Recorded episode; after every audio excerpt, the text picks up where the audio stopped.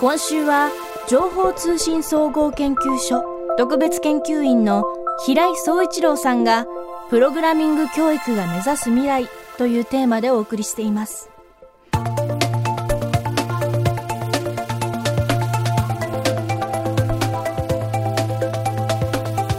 来年2020年度から小学校で必修化されるプログラミング教育。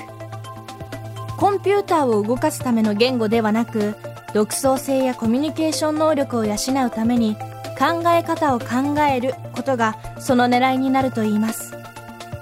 未来授業4時間目。テーマは架け橋を目指すプログラミング教育。いよいよ始まる小学校でのプログラミング教育。これを受け中学校そして高校でも新たな内容を学ぶことが決まっています。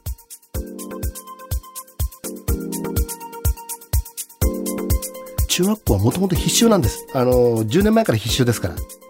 前の、現在の現行の学習指導要領のところから必修です。その前は選択履修といって、私ももともと技術家庭科の教員で教えてたもんですから、いくつかのところから選んでやる中に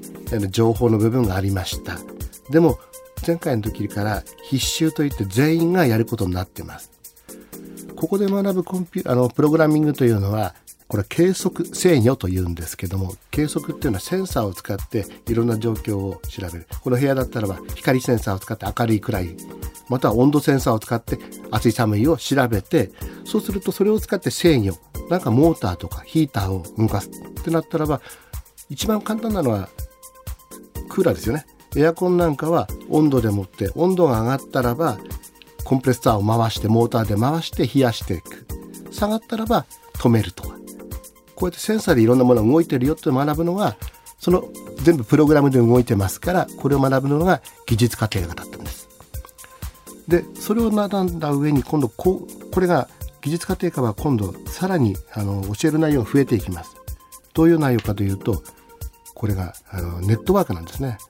双方向の通信といってコンピューター同士が通信し合ってやってあのいろんな動きをやってきます。一番多分これ身近なあるものとしてはそうですね。ナビやってる方がナビが突然この先渋滞ですからって言ってきますよね。あれナビが渋滞わかるわけじゃないですよね。それをピックス情報をもらってその情報をもとにナビが判断してこの先渋滞してるからあっち行った方がいいですよって迂回してくださいっていうふうに言ってくるわけですね。通信をしてるからそういうことができます。世の中ってそうやって通信してコンピューター同士が通信して動いてるんだよってことまでこれから中学校では学んでいきます。さあそれを受けて高校どうするんだって。2022年からは全ての高校生がプログラミングを学ぶことになります。ここの部分まではっきり出てこないんですけどもおそらくはアプリを作れるレベルになるんじゃないかなと思います。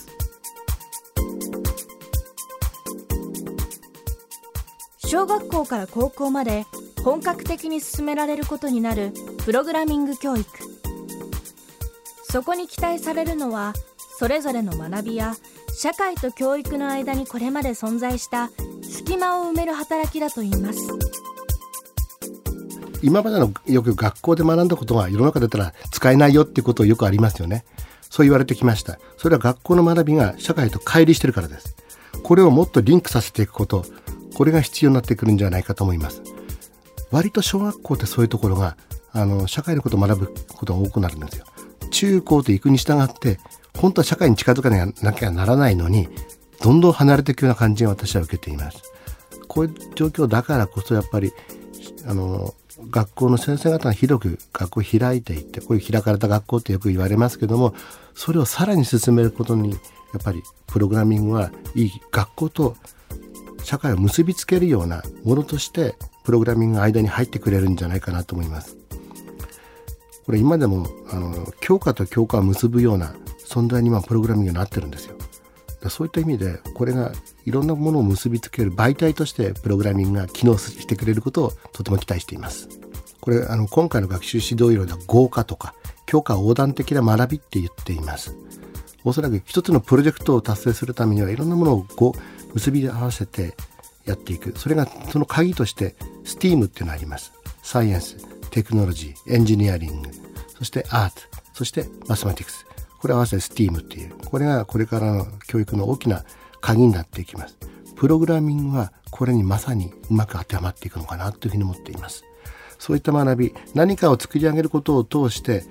子どもたちが自分で課題を見つけてそれを自分の考えで解決していく。